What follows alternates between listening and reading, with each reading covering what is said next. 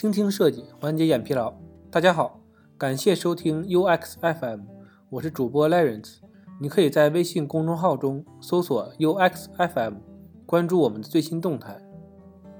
今天为大家带来一篇来自于 iFan 的文章：为什么我们还是不喜欢订阅制？细数起来，单是现在的订阅制的服务啊，每个月都会构成一笔大的开销。像是腾讯呐、爱奇艺、PPTV、足球通、网易云等各种各样的流媒体服务，还有 Office 三六五、派拉修图、幕布、滴答清单等工具的应用。毫无疑问，软件和服务的订阅化呀，早已成为大势所趋。众多应用啊，逐渐转为订阅制。最近半个月里啊，就有 Key Notes 和 PDF Expert 加入了这一行列。而我呢，早已习惯了这种订阅式的生活。但是习惯之余啊，我更感兴趣的是，订阅制为什么会变成主流呢？它对开发者和用户又会产生什么样的影响呢？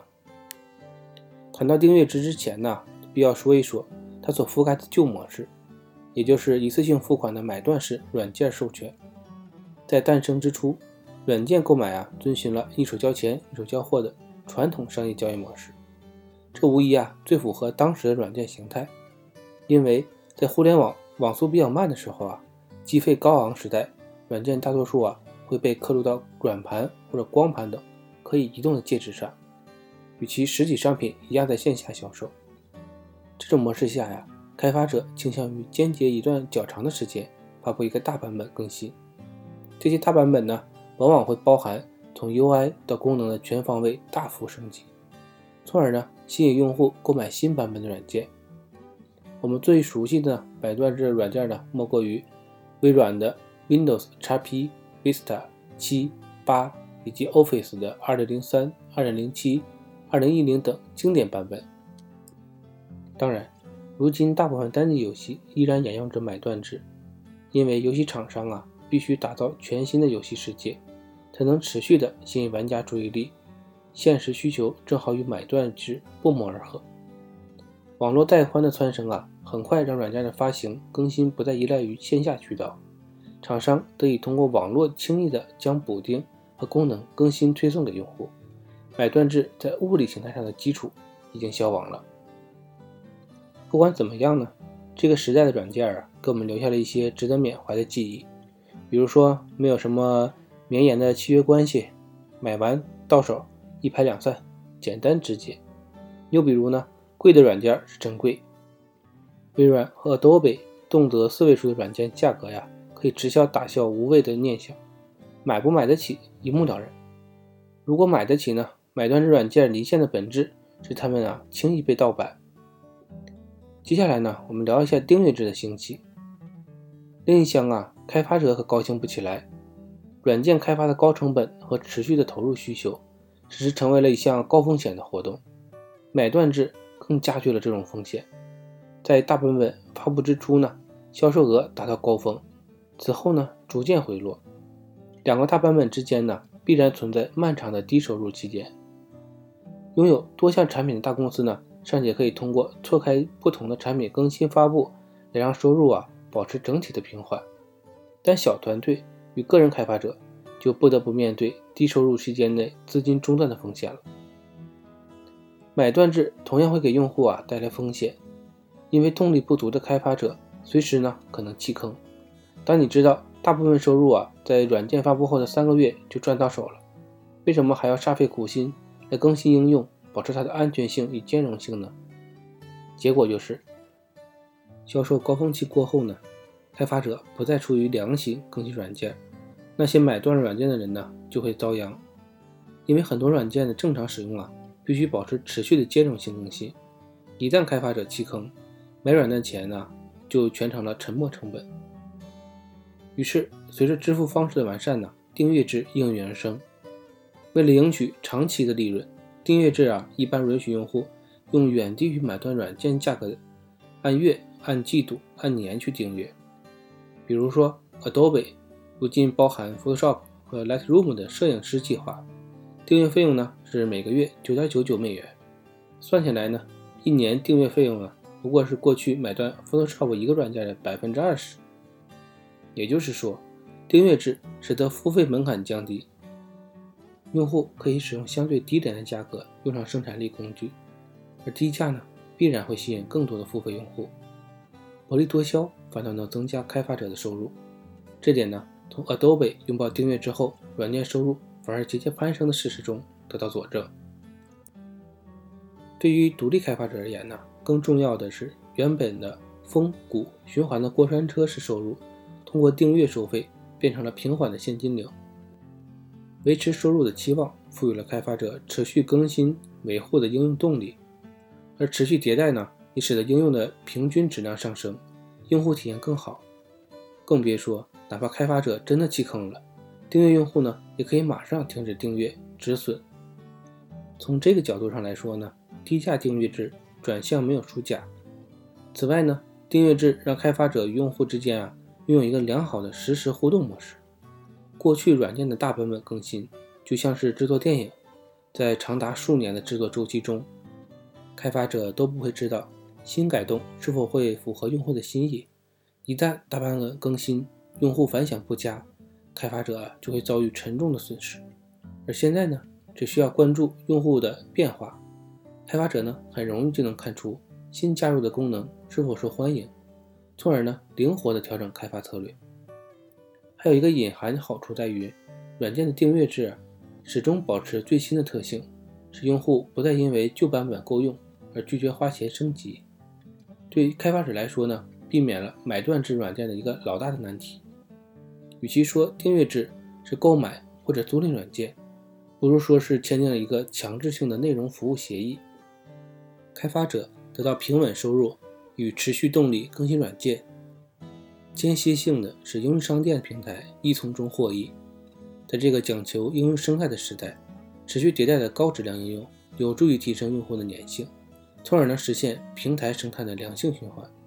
因此，平台方啊也在努力推动旗下应用向订阅制转型。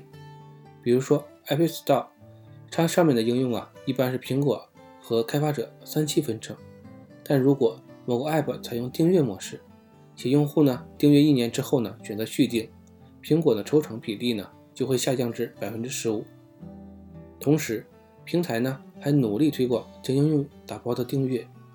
今年三月，苹果发布会上便公布了将近一百款以上的独立游戏打包订阅制服务 Apple Arcade。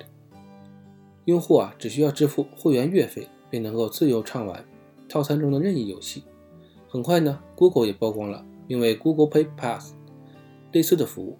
在订阅制的风潮下，谁都想分一杯羹。为什么我们还是不喜欢订阅制呢？既然在原则上，订阅制称得上是平台方、开发者和用户的三赢，为什么很多人呢还是对订阅制有着本能的排斥呢？仅在我的朋友圈里啊，就能听到很多对订阅制的微词。一个原因在于啊。人类本就不是订阅经济的环节中演化而来的，在以实物交易为主的漫长历史中，我们形成了对拥有强烈的偏好，以至于拥有本身就成了目的。拥有某一件物品的效用，甚至呢足以覆盖高额价格所带来的损失。这一点呢，从纸质书市场在电子书市场冲击下依旧能够稳固地看出来，实物能带来真实拥有感。卡尼曼。和科沃斯基在一九七九年发表的经典论文中指出，人们呢天然拥有一种厌恶憎恶的心态，也就是失去一样东西呢带来的痛苦远高于它所带来的快乐。很不凑巧，传统的订阅制模式啊正在不断的强化损失厌恶的体验。通过付费订阅获得的只是应用的暂时使用权，订阅期限一到，用户呢便会拒之门外，除非乖乖的掏钱续费。不然呢，大多数功能就会被禁用。失去使用权呢，自然会让人痛苦焦虑，哪怕因此续费，也会让用户产生一种被胁迫感，觉得个人自由啊受到了侵犯。这种不自由感呢，还体现在买断制软件用户可以心安理得的让它尘封，就像买书不读一样，理直气壮。而订阅制软件呢，就算不用，订阅费照样还是要给的，让人为了避免无谓的损失。觉得不用不行。换个角度说呢，对开发者而言，每月稳定的收入其实意味着用户每月稳定支出，哪怕理性权衡告诉我们要支持开发者，为已经享受服务继续付费，依然呢会让人感觉不爽。这就是为什么一款好的订阅制模式必须要尽可能的降低用户的损失感。那什么是好的订阅制呢？如今继续使用订阅制买断制的二分法，已经显得有点不合时宜了，因为很多开发者早已意识到传统订阅制的方式的局限性，开始探索一些扬长避短的新的订阅方式。一种很棒的创新形式呢，是新版的 Sketch 和 Sugar 的软件采用的功能更新订阅制。以 Sketch 为例，看上面图片呢，你就该注意到，购买许可所获得的服务呢。并非软件本身，而是一年的升级服务和一年的云服务。在首次购买授权后呢，用户就已经获得了当前版本软件的永久使用权，与当年买断制软件别无二致。这样花钱购买其实是升级权限，在许可证有效期内呢，才可以正常的获取功能更新。授权到期了，大不了不能更新而已，你依然可以自由的使用旧版本。直到厂商推出什么新的功能时，再续费一年，更新服务来升级软件。这样一来呢，厂商便不会像残忍的房东一样，强行从用户手里把大门的钥匙收回，能够很好的避免传统订阅制剥夺使用权导致的焦虑感。在我看来呀，这是目前订阅制中最有前景的改良模式，但前提是呢，开发者能够持续的吸引用户的新功能。订阅制啊，之所以常常引发众怒，还有第二个原因，就是非理性的跟风订阅化。不是任何服务呢都能够顺利实现订阅制转型的。通常来说呢，流媒体和云服务比本地应用适合订阅制，大型生产力软件比小工具适合订阅制。原因很简单，前者呢比后者使用频率更高，替代品呢更少。此外，考虑到用户啊在本能上不待见订阅制，开发者呢将应用转为订阅制的过程中呢，必须要注意给老用户足够的补偿。毕竟他们此前是预期开发者提供长期更新服务才买断软件的，贸然的切换模式呢会被视为贪婪出尔反尔。对于那些工作必须常用的软件呢，人们愿意付出一定代价来维持使用权。但如果是一款截图软件呢，那最好。还是别整什么订阅制了，人们可以轻易的找到买断制甚至免费的软件来实现相似的功能。那么那些开发小型应用的独立开发者们呢，应该怎么办呢？至少买断制或者免费加内购还是他们的首选模式。尽管这样无法避免应用后续收入减少，从而被迫不断开发新应用的宿命。或许前文所提到的那些由平台方牵头。或是开发者自愿联合起来，将多个小型软件打包成工具箱，提供给用户订阅的方式，会是更好的出路。今天的内容就到这里了，让我们期待下期的精彩内容。你可以在播客的文稿中找到我们的联系方式，欢迎给我们投稿或者提出建议，让我们一起把节目做得更好。